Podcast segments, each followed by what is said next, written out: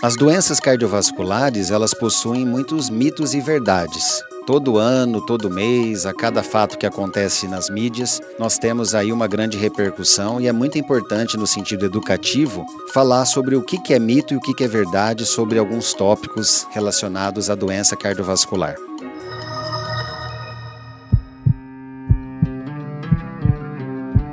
Nome é Ed Motic Gabriel, cirurgião cardiovascular. Vou estar mais uma vez supervisionando o podcast Bate Coração, acompanhado nobremente pela minha parceira e amiga Marcela Castellini. Tudo bem, Marcela? Oi, doutor, tudo bem? Prazer estar aqui mais uma vez, esclarecer tantas dúvidas. Nós vamos estar falando agora sobre mitos e verdades relacionados à saúde cardiovascular a Marcela, eu sei que ela trouxe uma lista aí muito rica de pontos polêmicos e controversos, né, Marcela? Isso aí, doutor. A começar, a gente já até falou um pouquinho em outro programa aqui, mas as doenças cardíacas, de uma forma geral, nas mulheres, elas são mais fatais do que nos homens? Em geral, elas são mais fatais, isso é verdade. Por quê? As mulheres, elas possuem muitas alterações hormonais. Você imaginar uma mulher que tem primeira menstruação, depois ela engravida, depois ela tem os seus ciclos aí regulares ou irregulares ao longo da vida, depois menopausa, depois pós-menopausa. Então são muitas variações hormonais que interferem com a função cardíaca. A mulher tem mais alterações hormonais da tireoide do que os homens, e a tireoide compromete função cardiovascular. E as mulheres têm isso não no sentido de diminuir a, a, importância da mulher ou a capacidade dela de suportar os problemas, mas as mulheres têm, por natureza, um perfil mais sensível ao que está ocorrendo ao seu redor, né? Então o estresse acaba sendo mais somatizado na Florado, mulher, né? aflora e acaba dando, dando mais repercussão. Doutor, estamos chegando no inverno. Ele aumenta o risco cardiovascular? O inverno aumenta o risco cardiovascular, principalmente em temperaturas baixas mais extremas. É, o Brasil em si não é um país de um inverno muito rigoroso como um todo. Claro, ali na região sul nós temos uhum. cidades do extremo sul do país onde as temperaturas ficam abaixo de zero e ali sim a gente pode equiparar a um risco cardiovascular da Europa, por exemplo. Sim. Mas se a gente considerar quando a temperatura está próxima de zero grau ou abaixo, as pessoas que têm já alterações cardiovasculares prévias, fatores genéticos mais intensos, que são fumantes, que são obesos, eles têm maior risco principalmente do infarto do coração e do derrame cerebral. Mas aí não torna-se assim proporcional, por exemplo, ah, às vezes o inverno aqui é menor, não vai ser a zero, mas vai ser a 10, 12. Porém, estou habituado a uma temperatura muito alta no dia a dia, né? É diferente proporcionalmente da Europa, que não está tanto. Isso também ocorre? Ocorre, ocorre, né? Às vezes a pessoa está, por exemplo, é, aclimatada numa cidade brasileira. Como Rio Preto. Como Rio Preto, que é muito quente, Rio de Janeiro, muito quente. Então, de repente, a temperatura cai de uma forma muito súbita. Há um choque térmico. É Sim. É aquela sensação de você estar tá com tá suando, quente, o corpo quente, abre a geladeira e fica ali exposto àquela fumaça fria que sai. Então, esse choque térmico, por tempo prolongado, ele não é inofensivo. Uhum. Por que, que eu estou dizendo isso? Porque eu recomendo, como cardiologista, no período de inverno, que as pessoas se agasalhem, que as pessoas não saiam assim expostas ao frio sem uma proteção, porque esse contato com o ar frio gera uma perda de calor. É o que a gente chama de hipotermia. Sim. E a hipotermia, ela diminui fluxo sanguíneo fisiologicamente. Diminuindo o fluxo sanguíneo favorece coagulação aumentada do sangue, que na verdade, coagulação aumentada é uma trombose. Sim. A trombose das coronárias, que são as artérias cardíacas, infarto do coração. Trombose das artérias do cérebro, derrame cerebral e assim por diante. Entendi. Doutor, indivíduos saudáveis, maratonistas, sou atlético, alimento bem, não corre risco de ter infarto? Ao contrário, corre. Corre porque, na verdade, o fator genético da, do infarto ele pode ser predominante num atleta. Eu tenho pacientes que são triatletas, Marcela, que o ritmo de esporte deles é algo muito perfeito, né? quase, quase difícil de equiparar têm uma alimentação muito boa, são pessoas que dormem bem em geral, só que eles não têm, às vezes, a felicidade de controlar aquilo que eles herdam dos ancestrais. Pai, mãe, avô, bisavô Sim. e assim por diante. E eles podem infartar. Se isso não fosse verdade, nós não veríamos aí jogadores de futebol, atletas em campo, né, infartando né, em campo. Eu posso acrescentar essa tua questão também o seguinte: os atletas eles têm um hábito errado também que além da prática esportiva exagerada, muitas vezes eles extrapolam, eles são usuários de algumas substâncias que não deveriam. Uhum. Isso não é generalizando, tá? Sim. Nem criticando. Mas eles são usuários, às vezes, dependendo da modalidade, eles usam hormônios, uhum. eles usam anabolizantes, eles usam suplementos por conta própria. Então, isso é muito perigoso. Entendi. Esse mito ou verdade aqui é engraçado. A gente já viu muita confusão nesse tema. O café faz mal ao coração? Aquela bebida típica brasileira de todo dia, todo momento. O café, se você for fazer uma revisão da literatura médica, você vai encontrar predomínio de artigos falando a favor do café, em termos de saúde cardiovascular, do que contra. Então, a minha resposta é: o café é bom para o coração? Sim. É uma resposta geral. Porém, as pessoas têm que analisar o seu perfil individual. Eu tenho muitos pacientes, por exemplo, que quando ingerem mais de uma xícara de café, xícara média, por dia já se queixam de batedeira. Uhum. Já tem aumento da pressão. Eu tenho pelo menos uns cinco casos que eu, já, que eu já acompanhei de pessoas que tiveram um infarto por associarem café com bebidas ricas em cafeína, bebidas que não sejam o próprio café. Sim. Então, veja, nós temos que tomar cuidado com o perfil individual, a gente precisa se conhecer. Se eu tomo café e eu sinto que logo na sequência meu coração acelera, eu me sinto mais ruborizado, mais avermelhado, mais quente, com uma sensação estranha, vou medir minha pressão e minha pressão está mais alta, já está diagnosticado. Eu não tenho essa tolerância como outras pessoas têm. Sim. Então eu vou ter que abrir mão do café como um protetor do, do coração para evitar os efeitos colaterais deletérios para mim. Causar, para né? mim. Agora tem pessoas, por exemplo, que a gente vê que tomam café e não sentem nada. Agora eu queria sentem falta isso. Sentem até falta. Agora eu queria também fazer uma observação no campo dos abusos, Marcela. Existem cápsulas de cafeína hoje que são usadas para melhorar rendimento esportivo, performance, para queimar calorias. Muito cuidado com isso, para todos que estão nos ouvindo, pelo seguinte: não é proibido usar, mas tem que ter obrigatoriamente supervisão médica. Por quê? A concentração da cafeína numa cápsula daquela, às vezes, para você ter uma ideia, é maior do que se eu tomasse uma garrafa de café por dia. Então você imagina, o café é estimulante. Ele faz a vasoconstrição, o fechamento natural das artérias ele pode aumentar muito o fluxo sanguíneo, ele pode produzir o rompimento de algum vaso sanguíneo frágil. Certo. Aí você toma cápsulas, duas, três por dia, que equivalem a mais do que uma garrafa de café, você imagine a intoxicação que você está causando. Sim. Então, precisa tomar cuidado. O café líquido, qual a minha recomendação? No máximo, de manhã, uma xícara com leite ou sem leite. Aquele hábito que nós temos de copinho de café ou xicrinha de café o dia inteiro, eu convoco as pessoas a fazer uma autoanálise. Como que é a repercussão? Você sente batedeira? Você perde o sono depois? Você fica agitado? Não. Pode até manter. Não, eu já me sinto mais agitado, eu fico nervoso, aumenta a minha irritabilidade. Diminua. Tá Diminua. bom? Aproveitando é, o gancho das bebidas, é muito falada, mas pouco realizada. Bebidas energéticas alteram os batimentos cardíacos? Quem pode, quem não pode, até quanto pode? É, veja bem, olha, bebidas energéticas, qual composição? É importante a gente falar sobre a composição. Bebidas energéticas, elas são compostas por cafeína, na grande maioria, e por um aminoácido que é como se fosse uma proteína chamada taurina. Uhum. Ambos elementos são estimulantes. A cafeína nós comentamos agora há pouco, Sim. que tem uma propriedade estimulante, energética, é, de aumento da temperatura termogênica. E a taurina, que é um aminoácido que também tem esses mesmos efeitos, mas tem um efeito também anti-inflamatório em algumas circunstâncias, quando você usa taurina e a cafeína, você produz um prazer, uma agitação, no sentido de um bem-estar muito grande. O que, que é o perigo disso? Hoje em dia as pessoas misturam bebidas energéticas com bebidas alcoólicas. Uhum. É, e ficam consumindo em grande quantidade, isso ao longo da noite, ao uhum. longo da uhum. balada. Ou eu tenho pacientes que confessam para mim que para se concentrar precisa tomar a bebida energética. Eu também faço o mesmo apelo diminua a quantidade de bebida energética. Não recomendo que se tome em grande quantidade. Uhum. Peço que a pessoa faça uma análise do seu organismo, qual a repercussão que ela tem, o que, que ela sente ao tomar esse produto.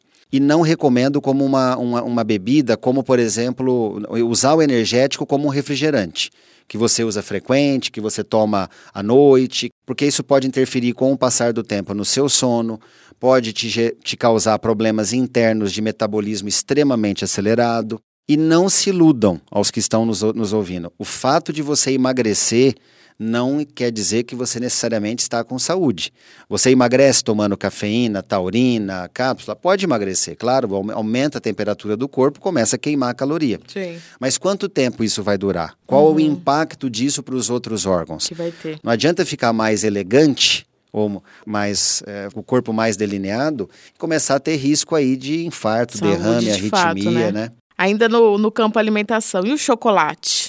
O chocolate, eu acho que se a pessoa souber comer, primeiro, numa quantidade que seria aí, vamos colocar, 20 a 30 gramas no máximo por dia. O que é 20, 30 gramas por dia? É você pegar aqueles quadradinhos pequenos do chocolate e comer uns 4 a 5 por dia no máximo. Uhum. Outra coisa, que tipo de chocolate? Branco ou o, o, escuro? Preferencialmente o escuro, porque o branco ele é mais gorduroso. Tá. O branco é mais gordura e manteiga de cacau do que o cacau em si. Tá. Outra coisa, qual é o tipo de chocolate que a gente recomenda? Eu citei agora o cacau. É aquele que tem pelo menos 60% de cacau. Então, se a pessoa consumir um chocolate com no mínimo 60% de cacau diariamente, embora não seja obrigatório comer todo dia, claro. mas para os chocolatras... Para que tem necessidade, Para os né? que têm necessidade, para os que são meio que chocolatras mesmo. 30 gramas por dia está ótimo, que é 4 a 5 quadradinhos por dia. De 60% no mínimo, a pessoa está se beneficiando das propriedades anti-inflamatórias que o chocolate tem, das propriedades até protetoras para o coração e não Sim. vai ter tanto, tanta repercussão. Agora, aqueles que comem muito chocolate, eles também podem ter sintomas de excitabilidade aumentada, de instabilidade emocional, Sim. de irritabilidade. Então começa a dar o efeito contrário, contrário ao que se imagina. Doutor, não tem como a gente fugir do assunto coronavírus, né? Ainda estamos, não sei, estamos no pico, subindo, descendo, que local da curva? Os números estão altos, né? Hoje, na data de hoje. Porque cada dia é um dia, né? Cada dia é um dado, um número. Não tem como a gente não falar. Tem alguns mitos e verdades ou algumas dúvidas aqui, eu vou te perguntando. Primeira coisa é essa relação à curva, né? Ou não sei se é o papel da população olhar para a curva, deixa que os especialistas olhem, a população apenas se protege. O que, que o médico orienta em relação a isso? Olha, a análise dessas curvas ela é tão relativa que até para os médicos, até para os especialistas em estatística, é, você não consegue algo absoluto. Imagine para a população que fica dependendo dessa informação. Sim. A minha recomendação é que a população não fique apavorada ou em pânico, se baseando exclusivamente em números que são apresentados. Por quê? Não estou dizendo que os números são falsos, não Sim. estou dizendo que, ah, que não, não estamos tendo ainda pico em algumas cidades. Só que o processo de notificação desses casos ainda é muito indeterminado. O que é notificação? É você ter realmente o teste positivo, informar a autoridade local e ela colocar na lista dos confirmados. Sim. Isso ainda está um pouco lento, os testes diagnósticos não são tão rápidos. Há muitos casos indeterminados e, ao mesmo tempo, há casos nos quais os médicos acabam colocando como suspeita sem ter a confirmação. Então, se a gente analisar esse todo, eu entendo assim: nas cidades de maior agrupamento populacional, exemplo, São Paulo, nós estamos agora vendo Manaus, Belém, é claro que o número de casos ainda é significativo. Com certeza. Isso não tenho dúvida. Mas nos interiores do Brasil, das, dos estados em geral, já existe uma, um achatamento nítido da curva. Isso não quer dizer, Marcela, que a gente não tem um achatamento da curva e possa ter picos isolados. Sim. Então, às vezes, você passa uma semana numa cidade com a curva achatada e, eventualmente, em função da definição de alguns casos pendentes, Sim. você tem ali um, uma um subida. número que sobe, né? Um número que chama atenção. Olha, hoje nós tivemos nas últimas 24 horas 15 casos nessa cidade. Ou na, nas grandes capitais, um número até maior. Então isso tem que ser visto e analisado com muita parcimônia. Uma lupa, né? Com calma, exatamente. Porque senão a gente fica sempre em pânico. E muito individualizado, né, doutor? Por região, por cidade. Por região. Isso que você falou é fundamental. A gente não pode generalizar.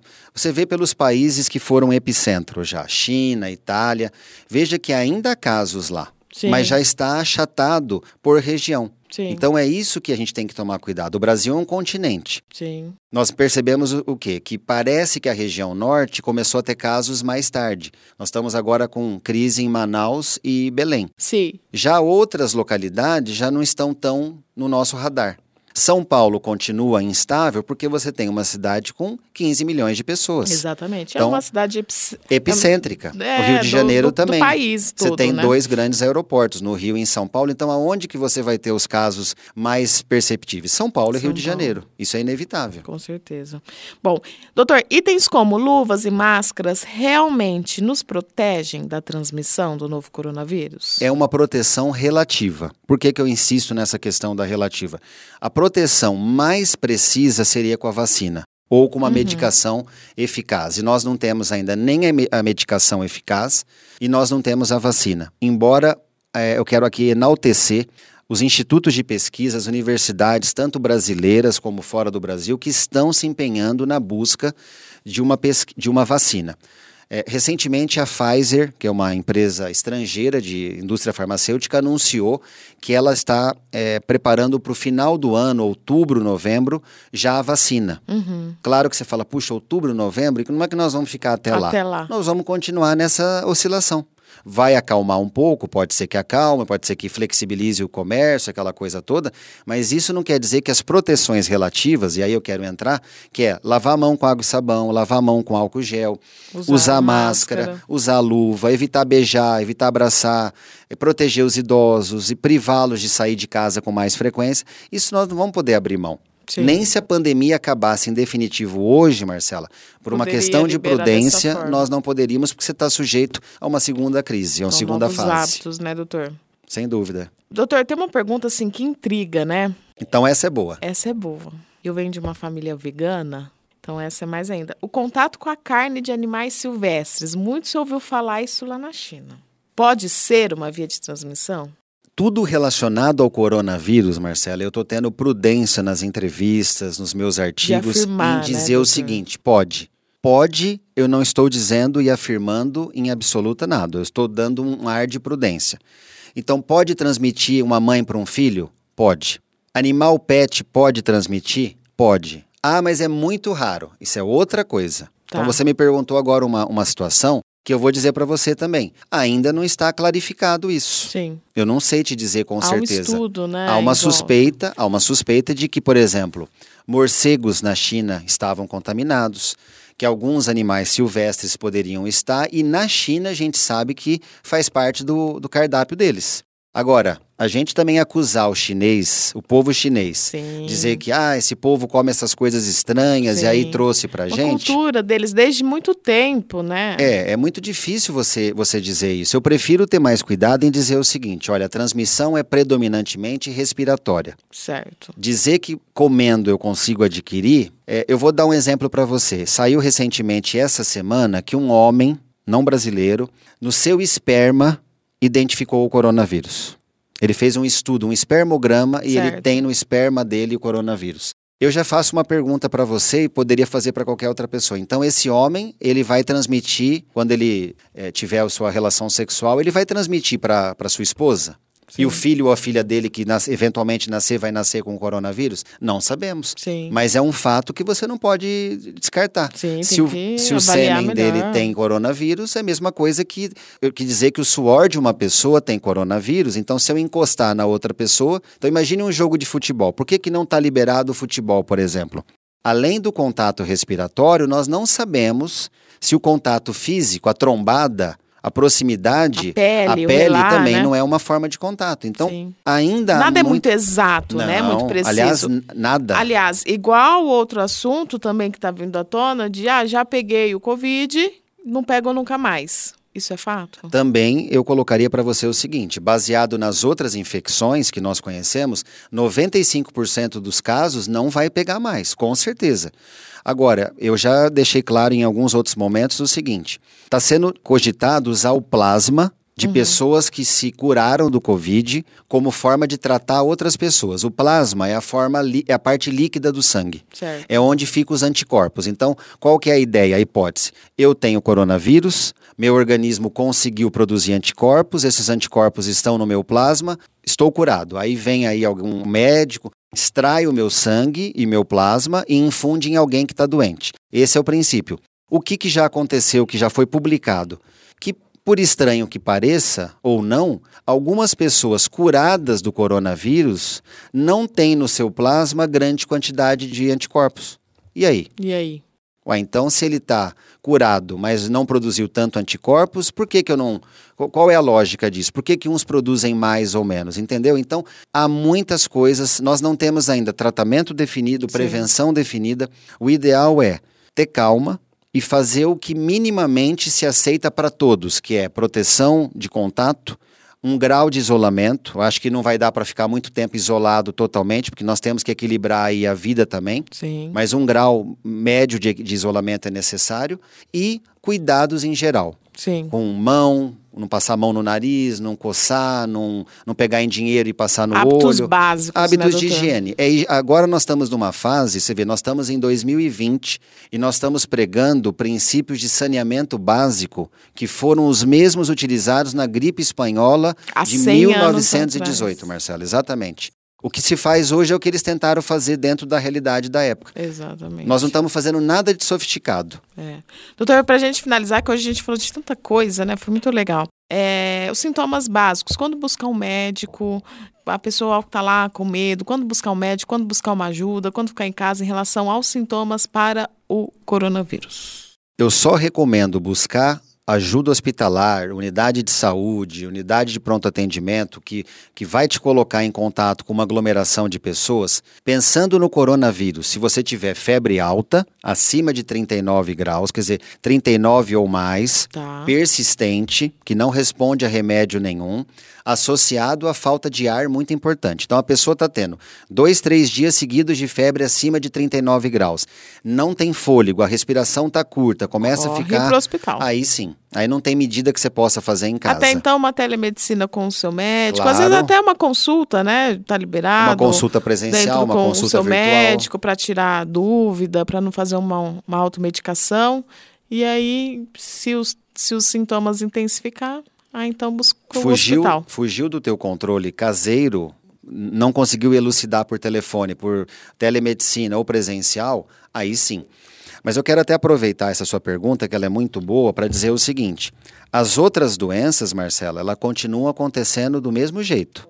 Então, também uma das, uma das coisas que eu quero colocar para as pessoas é que, se elas tiverem outros sintomas, independente de coronavírus, não vamos viver só em função de coronavírus. Sim. Uma pessoa que está tendo uma dor no peito do lado esquerdo, que formiga o braço, ela pode estar infartando. Sim. Ela vai ficar em casa esperando? Não. Não. Uma pessoa que, por exemplo, sofreu um trauma dentro de casa, está lá com um inchaço de um local, uma, uma coxa, uma canela, está inchando, inflamando, está sentindo mal-estar, começa a ter febre. Vou ficar em casa? Não. Busca ajuda. Tô tendo um. Me machuquei em casa, tem lá um sangramento, alguma coisa. Ah, não, eu vou ficar aqui amarrando com uma corda, com um barbante, com alguma coisa e não vou no hospital. Não. Então, por favor, vamos ter bom senso. Com certeza. pessoa começa a ter uma hemorragia digestiva. Pessoa começa a vomitar sem parar.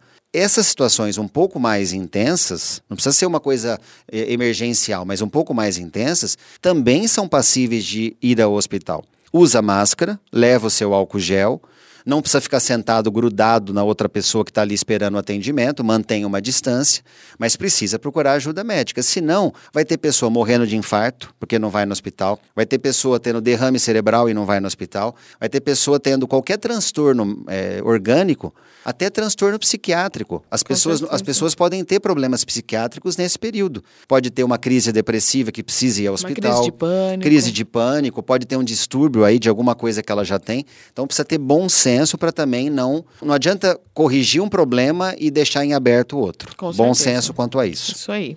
Valeu, doutor. Muito obrigado, Marcela, mais uma vez. Nós estamos agradeço. encerrando mais um podcast. Foi rápido, mas foi produtivo, com muitas perguntas. Foi um ping-pong muito bacana, né, Muito Marcela? legal. Muito Quero informativo. Muito informativo. Estamos aí sempre acompanhando as notícias. O nosso foco é sempre saúde cardiovascular, mas o coronavírus, sem dúvida nenhuma, está sempre conosco, no sentido de trazer a melhor orientação, orientação mais transparente para quem nos ouve. Quero agradecer novamente a Marcela, que está comigo, agradecer o Leandro na produção, meu parceiro, e quero, como de sempre, deixar aqui algumas, algumas redes digitais minhas para poder interagir com o meu público, né, ajudar o pessoal. Vou começar pelo Facebook e o, e o LinkedIn, que são iguais, que é o Edmo Atique Gabriel. Edmo com demudo, Atique com que de queijo. Então, Facebook e LinkedIn são iguais. Vamos para o Instagram, que é o arroba Edmo A Gabriel, Edmo com demudo, novamente. Vamos para o meu site pessoal, que é o www.doutor, aí é doutor por extenso, doutorgabrielcardio.com.br. No site é bacana porque vocês têm canais de dúvidas, tem a possibilidade de mandar algum questionamento. Mais recentemente eu criei um blog, Blog Coração Moderno. Então você entra no Google e digita ali www.coraçãomoderno.com.br. Ali também tem a possibilidade de você fazer um cadastro, deixar seus dados, suas dúvidas, seus telefones, seu e-mail para que a gente possa dar um feedback mais efetivo. Meu canal do YouTube também sempre muito ativo, que é o DR Aí é DR, não é doutor por extenso. DR Edmo Gabriel Cardio, tá bom? E eu acho que são tantas mídias que eu acredito que eu falei todas, né, falou, Marcela? Falou. Não esqueci nenhuma. Então eu quero agradecer novamente, foi um prazer estar aqui contribuindo com essa, essa questão educativa. Deixando aqui para os nossos ouvintes uma novidade que nós devemos, num próximo podcast, fazer uma transmissão online através do Face, do YouTube, do Instagram, né, Marcela? Isso. Pra gente, para que os nossos seguidores e ouvintes vejam como é que é aqui o nosso. ao vivo. Acompanhem ao vivo o nosso cenário, a nossa dinâmica, né? Como que é a execução de um podcast. Talvez na próxima semana As a gente consiga fazer aí. isso. Muito obrigado novamente. Bate o coração, bate o coração, o seu coração jamais pode parar de bater.